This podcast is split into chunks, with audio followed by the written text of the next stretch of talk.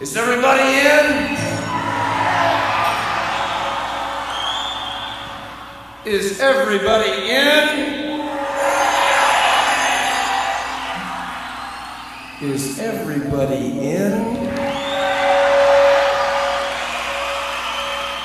The ceremony is about to begin. Hey, this is Matt Hafey from both Trivium and Ibaraki. I want to welcome you to season 8 of Sobre la Dosis with Jonathan Montenegro. See you soon.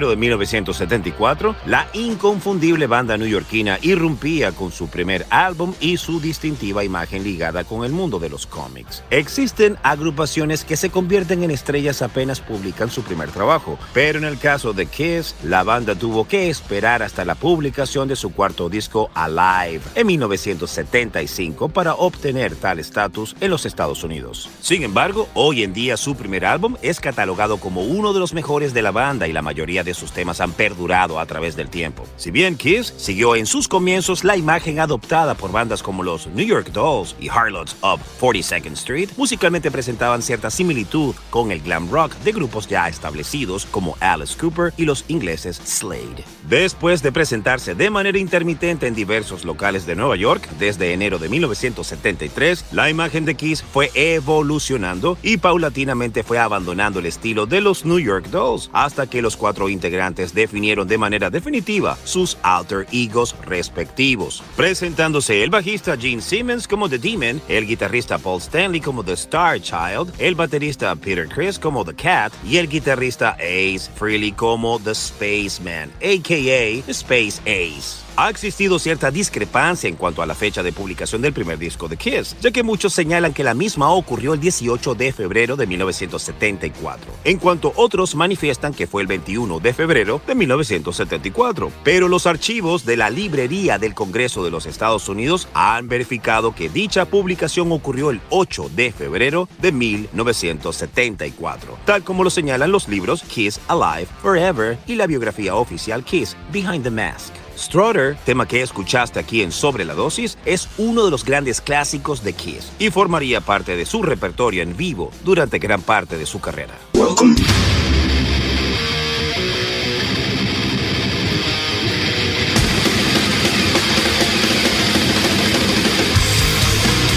To the Mighty Metal Hour. ¿Qué tal, Metalheads? Bienvenidos a una nueva edición de Sobre la Dosis. Si quieres comunicarte con nosotros para sugerencias, peticiones, algún tipo de reseña, no dudes en escribirnos a nuestras cuentas en Instagram, arroba sobre la dosis o a mi cuenta personal verificada, arroba Jonathan Montenegro. En la edición y producción general de Sobre la Dosis, Carlos González y en la producción ejecutiva, Jonathan Montenegro. ¿Y quien les habla? Jonathan Monte Black. Welcome, welcome back.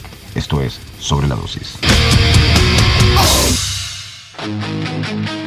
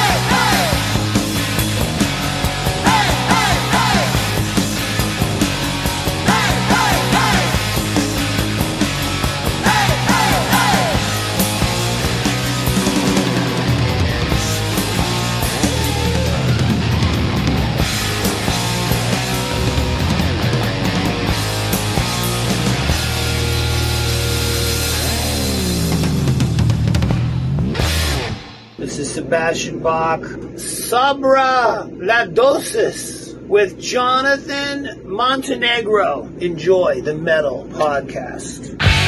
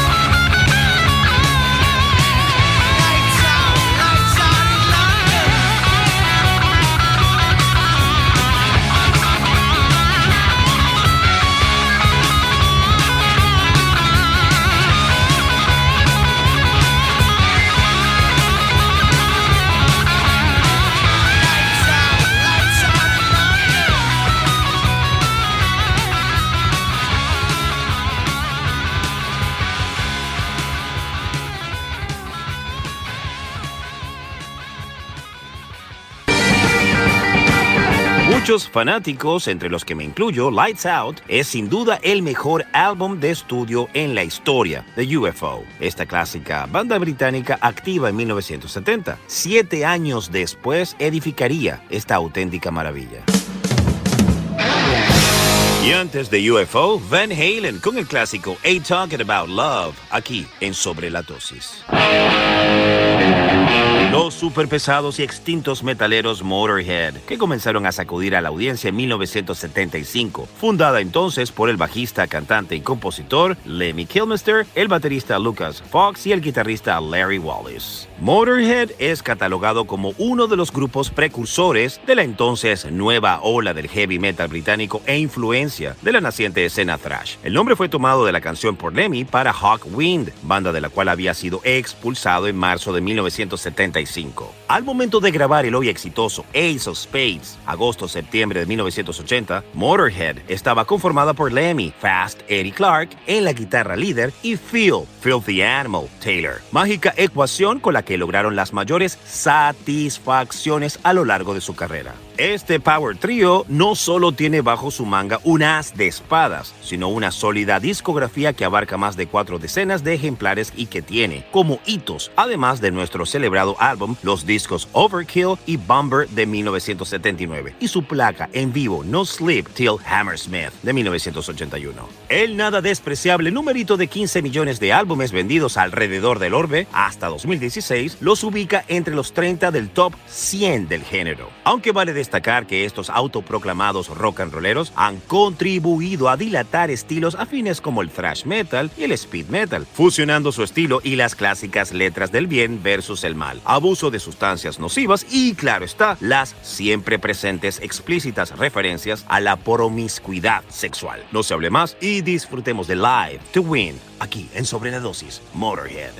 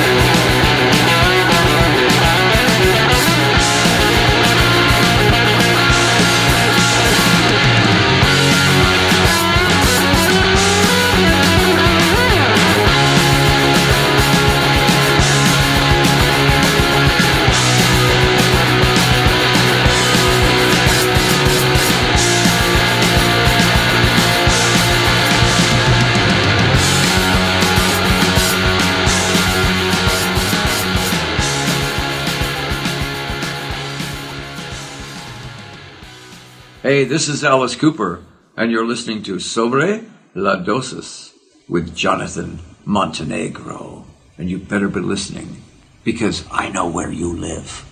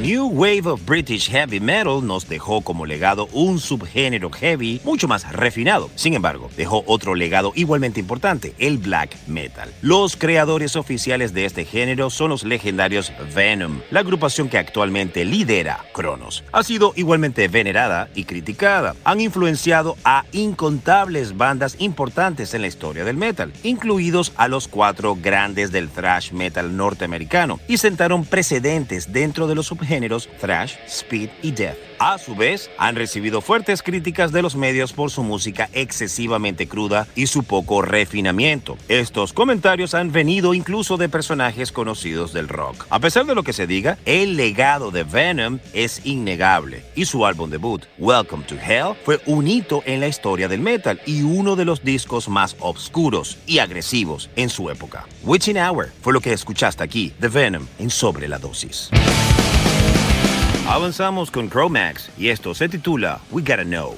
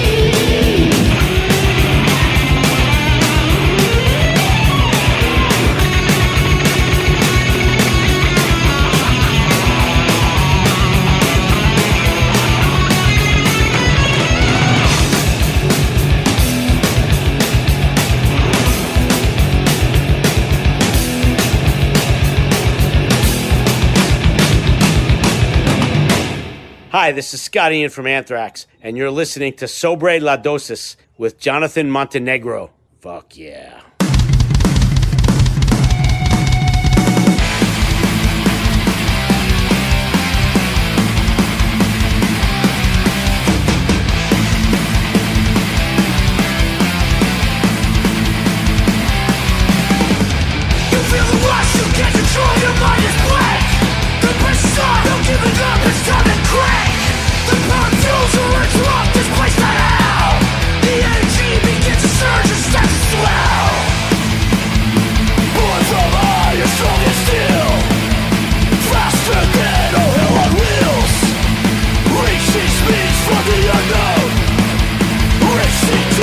The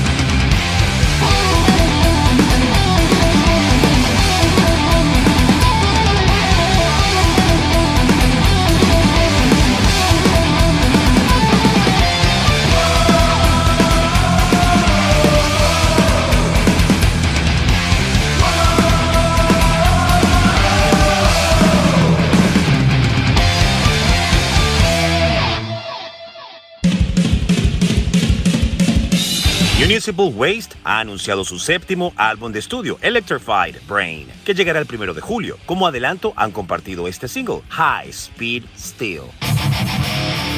El 2020 necesitaba una fuerte dosis de hardcore y Hatebreed decidió concedernos el deseo. Weight of the False Self es el octavo álbum de la banda, el cual fue lanzado el pasado 27 de noviembre de 2020 vía Nuclear Blast Records. Quizás uno de los discos más esperados para esa época o para ese año especial, ya que la fórmula de Justa y compañía siempre ha estado lejos de defraudarnos. Por ahí, para algunos más puristas, la música de Hatebreed puede llegar a lo repetitivo, pero vamos al hecho de lo que los muchachos han seguido reinventándose y con ellos han logrado establecerse como una de las bandas más importantes del género. Weight of the False Self está compuesto por 12 tracks, los cuales evidencian la potencia y energía que siempre esperamos de un disco de Hatebreed. Entre riffs pegadizos y la voz rasposa de Jamie Justa, los invitamos a escuchar Instinctive Slaughterlost. Here, kindness ends, weakness dies. Trust myself, no one else. Never bow, never break. So I seven to the cemetery.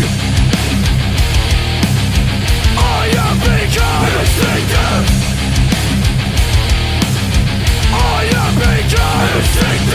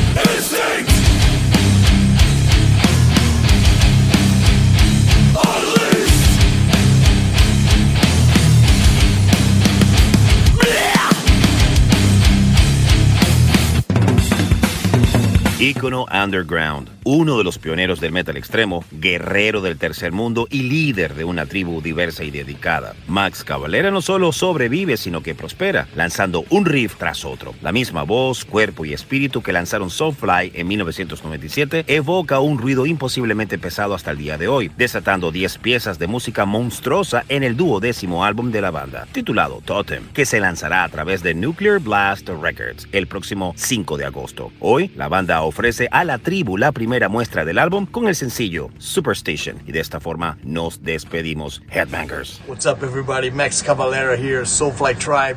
Listen to the podcast Sobre las Dosis with Jonathan Montenegro and stay metal forever. We'll see you on tour. Oi!